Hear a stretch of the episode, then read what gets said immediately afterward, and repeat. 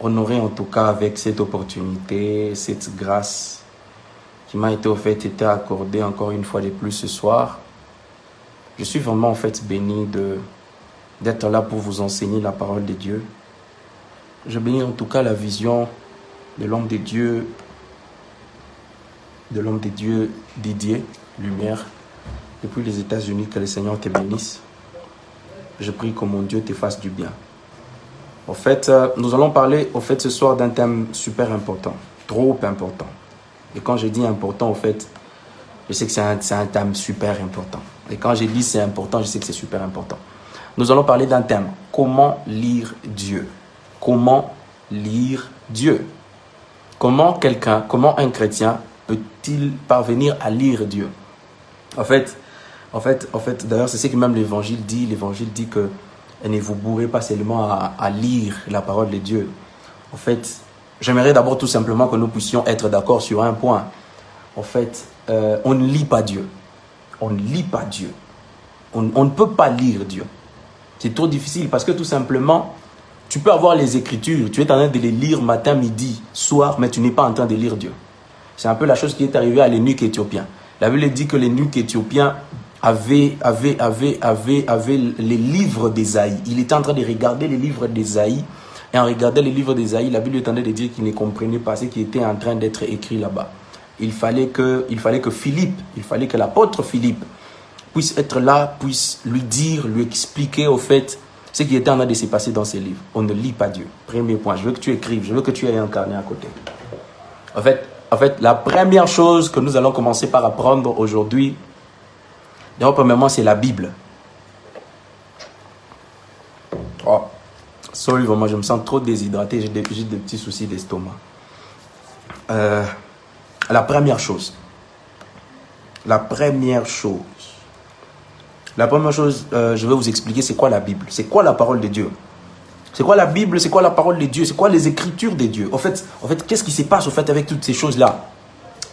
Euh, Quelqu'un peut me dire en commentaire la Bible. Je suis en train de voir le nombre de gens est en train de diminuer. Hmm. Aidez-moi à ramener ces gens-là dans les lives. Aidez-moi à ramener ces gens-là dans les lives. Comment C'est quoi d'abord C'est quoi d'abord la Bible? Il faut d'abord commencer par là. C'est quoi la Bible? C'est quoi les Écritures de Dieu? Au fait, c'est quoi ces, ces fameux machins qu'on a ici? D'où ça vient? Ça vient d'où? Est-ce que c'est la parole de Dieu, ça? C'est quoi la Bible? Dis-moi en commentaire, un, la Bible. On commence par, je commence par vous expliquer la Bible, c'est quoi. Tu me donnes un bon commentaire, je vais avancer.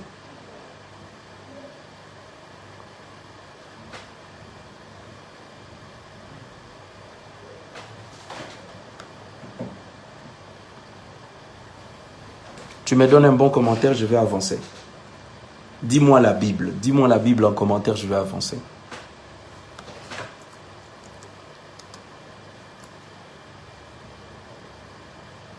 En fait, vous devez savoir premièrement que la Bible est un ensemble de récits.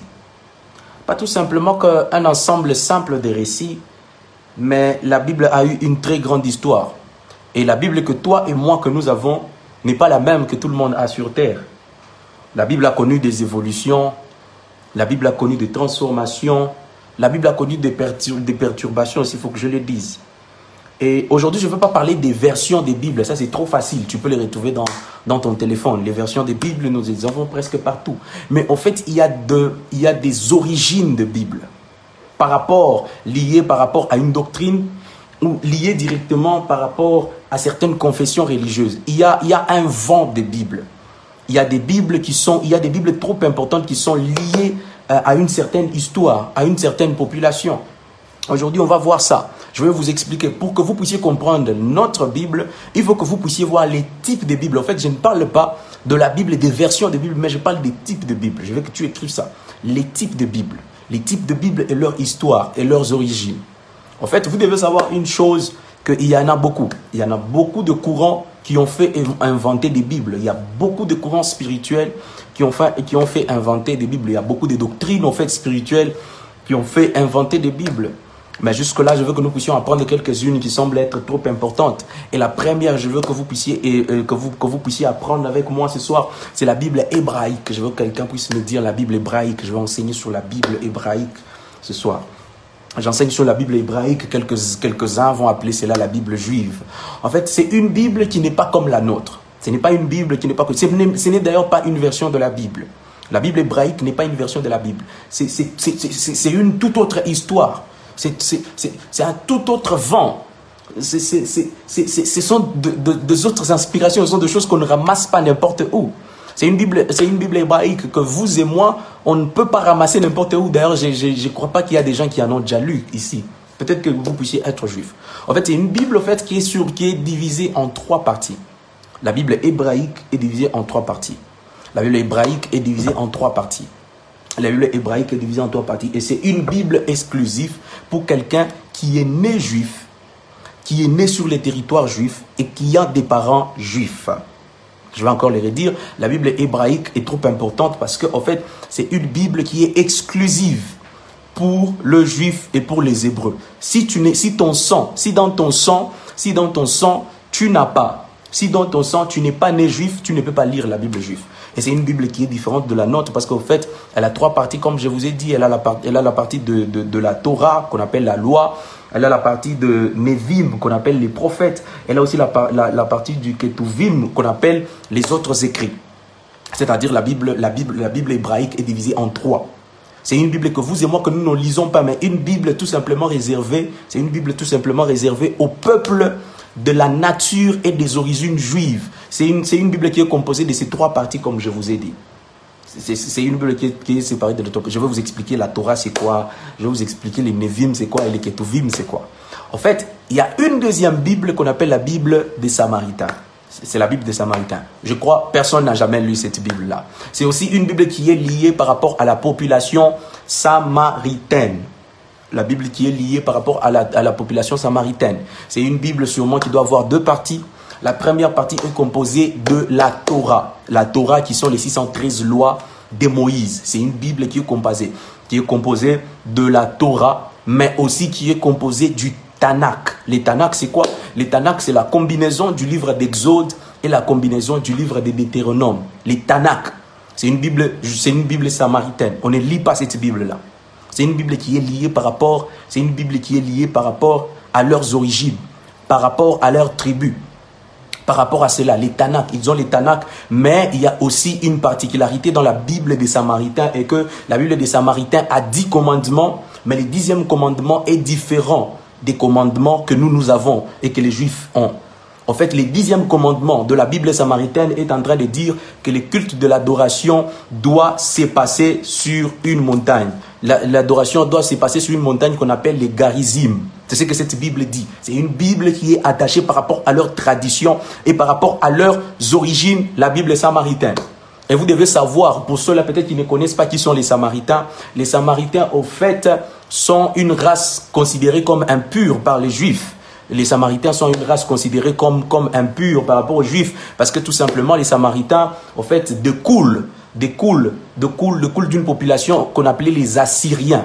Les Assyriens, en fait, lors de, lors de la déportation du peuple des dieux, quand ils sont partis en exil, quand ils sont partis en exil, quand ils étaient pris, euh, les territoires, les territoires, les territoires, juifs, les territoires des Hébreux étaient vides. Alors les Assyriens sont venus peupler ces, ces territoires-là.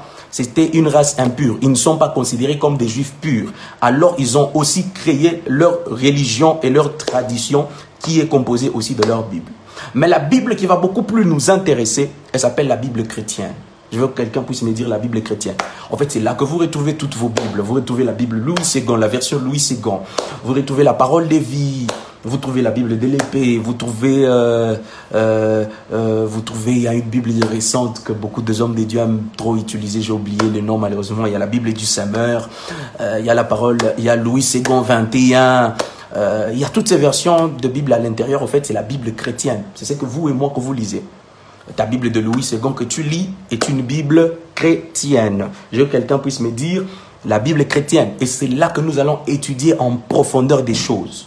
C'est là que nous allons étudier euh, des choses en profondeur. Vous devez savoir, la Bible chrétienne tire son origine de ce qu'on appelle la Septante. Est-ce que quelqu'un peut me dire la Septante? Je vais boire moi, j'aime ça des identités. Est-ce que quelqu'un peut me dire en commentaire la Septante? Hmm. La Bible chrétienne tire son origine de ce qu'on appelle la Septante. Je vais répéter. La Bible chrétienne trouve sa fondation et son origine dans ce qu'on appelle la Septante. En fait, qu'est-ce qu'est la Septante? En fait, la Septante était un événement, où la Septante, je veux dire tout simplement, était un fait.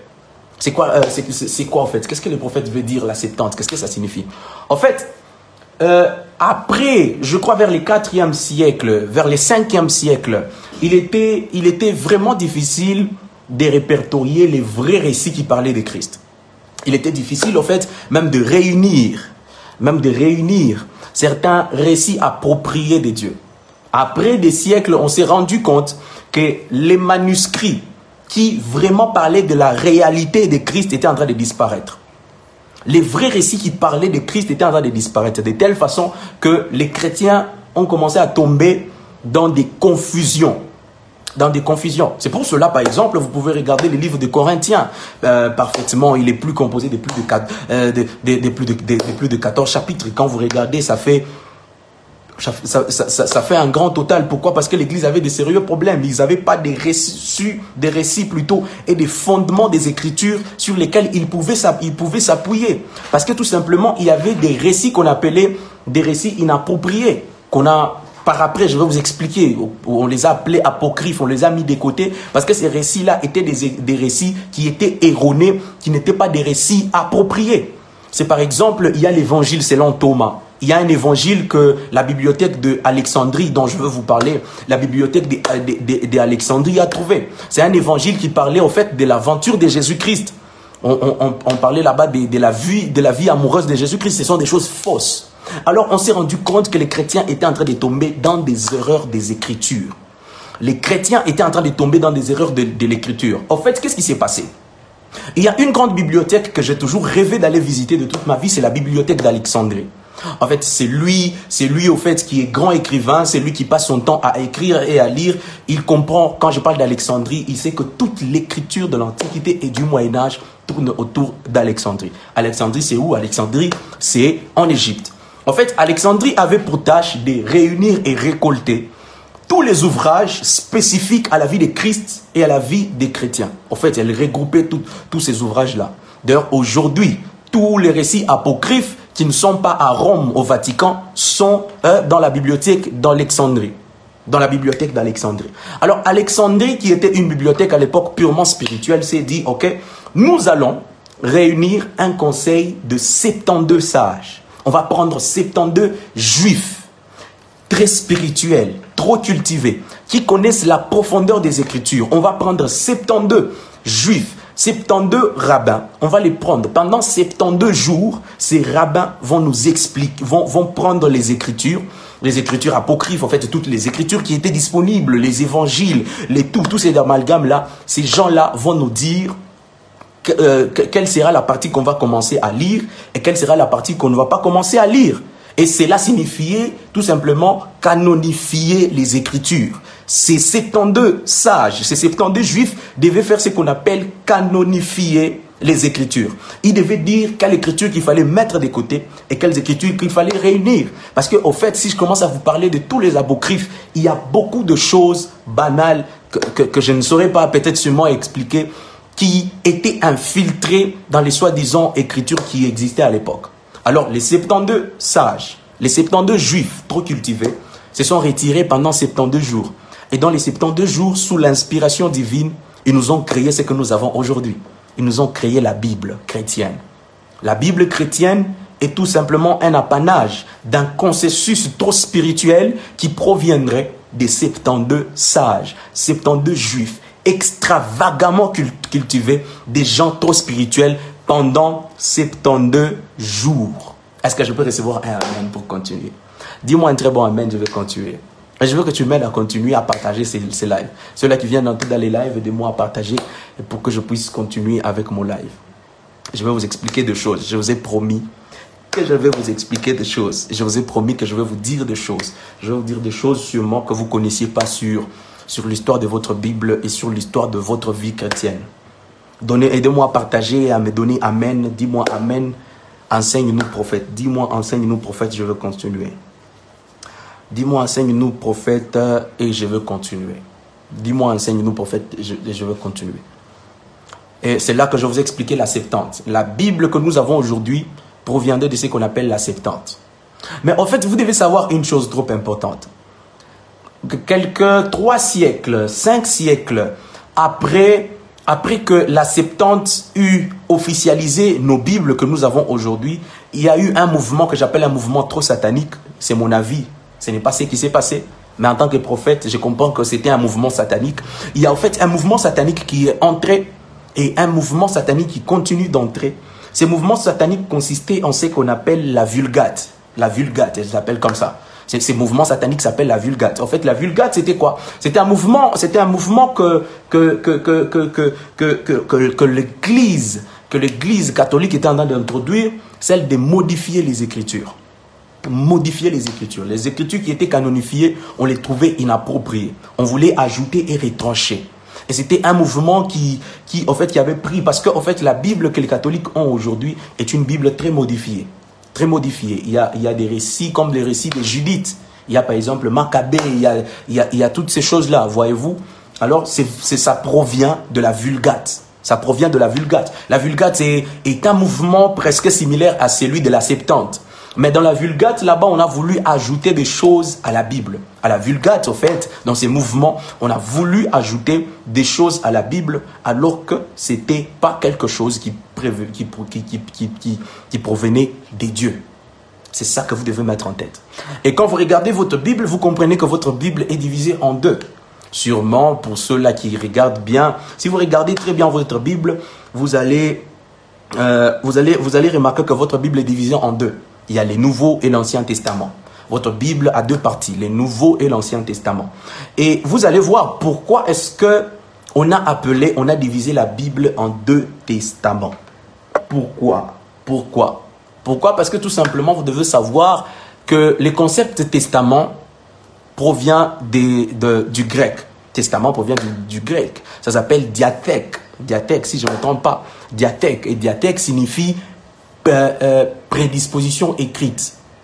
Ça s'appelle prédisposition écrite. En fait, en fait, en fait, les mots testament en grec n'a rien à voir avec tout ce que vous savez.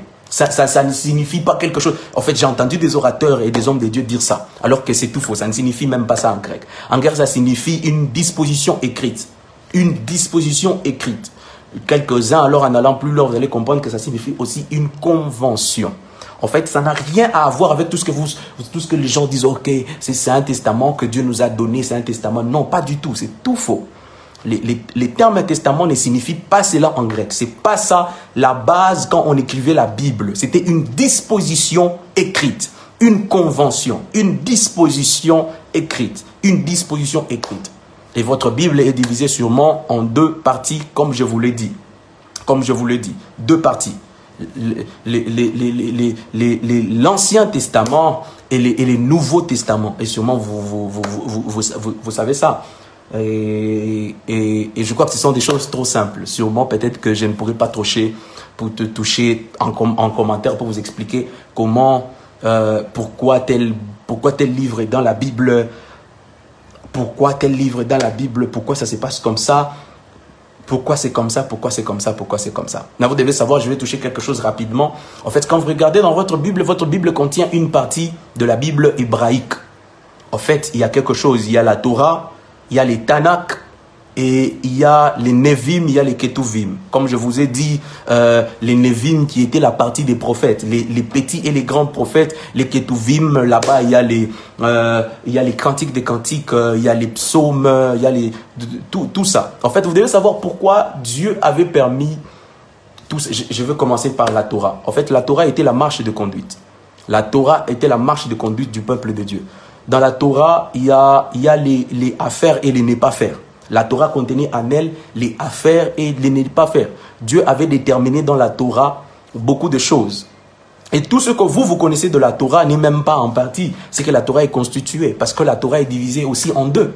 La Torah est constituée en deux. Il y a la Torah orale et il y a la Torah écrite. La Torah écrite, ce sont les 613 lois qui sont répertoriées. C'est ça la Torah écrite. La Torah écrite. C'est ce que vous, vous avez dans Deutéronome, dans Exode, dans, dans Deutéronome et surtout Exode. La partie de la Torah est dans Deutéronome et surtout Exode. Et les autres Lévitiques, tout, ne, ne comprennent pas vraiment. Elles comprennent en elles une partie de la Torah, mais pas en profondeur. Alors, la Torah orale est une partie, est une partie qui est gardée pour la tradition juive. Si tu es juif, tu dois apprendre la Torah. Par exemple, dans la Torah orale, on enseigne à quelqu'un comment aller à la toilette, par exemple. Comment un juif va à la toilette? Comment un juif mange? Voyez-vous? Par exemple, les juifs mangent la sabbat chaque jour. Ils mangent la sabbat qui est un, qui, qui, qui, qui est, euh, qui est un aliment qui est composé du poisson et du pain. La sabbat juif, par exemple, voyez-vous, c'est la Torah orale. Ce sont des choses que tu ne vas pas retrouver euh, déjà écrites dans la Bible, mais qui se transmet oralement. Parce qu'au fait, euh, au mont Sinaï, Moïse avait reçu des, paroles de Dieu qu'il n'avait pas écrites, mais qu'il avait transmis au peuple de Dieu oralement. Ça, c'est la partie de la Torah. Les Nevim, ce sont les prophètes. C'est la partie de votre Bible de l'Ancien Testament. Les Nevim, ce sont les prophètes. Tous les récits des prophètes. Ésaïe, Ézéchiel, Jérémie, Habakkuk, Sophonie, Agé, tous les prophètes que tu connais sont de Nevim sont des Nevim. Les buts, c'était quoi? Les buts, c'était que ces gens-là puissent répertorier, ces gens-là puissent orienter les peuples de Dieu prophétiquement. Les Nevim, il y a les prophéties sur les Messies, les prophéties sur ce qui va arriver euh, dans la fin des temps, les prophéties, par exemple, il y a des gens comme Ézéchiel, il y a des gens comme Daniel. Ce sont des livres, ce sont des Nevim, ce sont des Nevim apocalyptiques, parce que ces gens-là, au fait, ils parlent il parle du royaume des cieux, il parle des dieux et il parle de ce qui va arriver. Ce sont des Nevim qu'on appelle des Nevim apocalyptiques. Et ce sont des livres super importants. Parce que tout simplement, même Jésus-Christ, quand il est arrivé, il était venu accomplir la parole des Nevim, la parole des, prophètes. Et la toute dernière partie de la, de, la Bible, euh, de la Bible, de la Bible hébraïque, mais qu'on retrouve dans nos Bibles à nous euh, chrétiens, tout simplement, nos Bibles chrétiennes plutôt, c'est les Ketuvim. Les Ketuvim, il y a par exemple le Cantique des Cantiques, Ruth. Et la plupart d'entre vous, peut-être, vous ne savez pas pourquoi est-ce que Dieu avait voulu que les livres des Ruth et les livres de, de Cantiques des Cantiques puissent être dans la Bible. Beaucoup de, beaucoup de gens m'ont posé la question prophète, pourquoi Dieu a permis que des livres comme Psaume, Cantiques des Cantiques, Lamentation puissent être dans la Bible. C'est trop simple. En fait, vous devez savoir que c'est une partie, c'est une partie du Ketuvim qui avait pour but, en fait, de raconter les valeurs de la tradition. Raconter les valeurs de la tradition. Vous devez savoir une chose que les juifs, à chaque fois qu'il est Pâques, à chaque fois qu'on est Pâques chez les juifs, les juifs prennent leurs enfants, ils les font asseoir et ils leur racontent les ketuvim. Ils prennent leur temps de raconter à leurs enfants les ketuvim. Moi, chez moi, à la maison, on avait cette habitude. En fait, nos parents, en fait, mon père, en fait, avait l'habitude, à chaque fois qu'il allait à l'étranger, il nous apportait euh, des CD avec beaucoup de choses à l'intérieur. Ça parlait de la Bible. Moi, déjà, je m'appelle depuis qu'on est tout petit, on nous faisait voir que ça. On nous faisait voir que ça. En fait, chez les Juifs, c'est ce qu'ils font avec les ketuvim. À chaque Pâques, à chaque nuit des Pâques, ils prennent leurs enfants et ils leur racontent l'histoire de Ruth. Pourquoi? Parce que tout simplement, les Juifs savent que plus ils racontent à leurs enfants Dieu, plus leurs enfants ont en train de recevoir la notion de Dieu dans leur tête. Plus leurs enfants gardent avec eux les valeurs que Dieu les avait fait concéder les juifs inculquent la mentalité juive dans leurs enfants en leur enseignant les ketuvim. C'est une partie de la Bible hébraïque, mais aussi c'est une partie qui est contenue dans nos Bibles à vous et moi. C'est à l'intérieur. Je crois que j'ai, expliqué les différents types de Bibles. Il y en a beaucoup. Il y a, il y a, il y a les Bibles qui, proviendraient des Bahaïs. Ça, je n'ai pas touché, c'est pas super important. J'ai touché ces trois types de Bibles, ces trois mouvements des Bibles, parce que ce sont des choses que nous retrouvons dans nos Bibles chrétiennes. Ce sont des choses qui nous intéressent à nous dans nos études de la parole et de la Bible. Alors, je crois que je vais maintenant commencer mon message. Je veux pas traîner, je ne veux pas être trop long. Je vais vous donner les bases de comment lire Dieu. En fait, vous avez une idée globale de ce qu'est la Bible. Personne ne peut vous mentir sur ce qui est de l'histoire de la Bible et d'où proviendrait votre Bible. Vous savez d'où et d'où provient votre Bible. Vous, connaissez les parties de votre Bible. Et je crois que maintenant, il est trop facile que je puisse vous, vous expliquer la pensée de la Bible et comment on maîtrise la Bible, comment on maîtrise en fait les Écritures et comment on parvient à utiliser les Écritures comme un vrai outil. On va lire quelques portions des Écritures que j'apprécie énormément. Quelqu'un va m'aider à lire 2 Timothée 3.16. 2 Timothée 3.16. On aura beaucoup, beaucoup de portions des Écritures. On va aussi lire 1 Pierre 1.10. 1 Pierre 1.10. Nous lisons 1 Pierre 1.10. Je suis en train de lire 2 Timothée. Je suis en train de lire 2 Timothée. La Bible est en train de dire dans 2 Timothée 3.16, la Bible est en train de dire toute écriture est inspirée de Dieu. J'aime ça. Et utile pour être enseignée, pour convaincre, pour corriger, pour instruire dans la justice? C'est l'apôtre Paul qui est en train de dire à son fils spirituel Timothée. Timothée qui était à moitié, Timothée était à moitié grec et à moitié juif. Les pères de Timothée, les pères de Timothée étaient grecs et sa maman était juive. C'est son fils spirituel. Il l'encadrait spirituellement. Il était pasteur. Et aussi, je veux lire 1 Pierre 1 10. La parole de Dieu est en train de dire Les prophètes qui ont prophétisé touchant la grâce qui vous a été réservée, j'aime ça, ont fait de ces saluts l'objet de leurs recherches et leurs investigations. Je veux que tu soulignes l'objet de leur recherche et, leur investigation. Quelqu'un m'aide, tu soulignes ça très clairement. C'est sur ça, au fait, que notre enseignement de ce soir tourne. L'objet de leur recherche et leurs investigations. L'objet de leur recherche et leur investigation.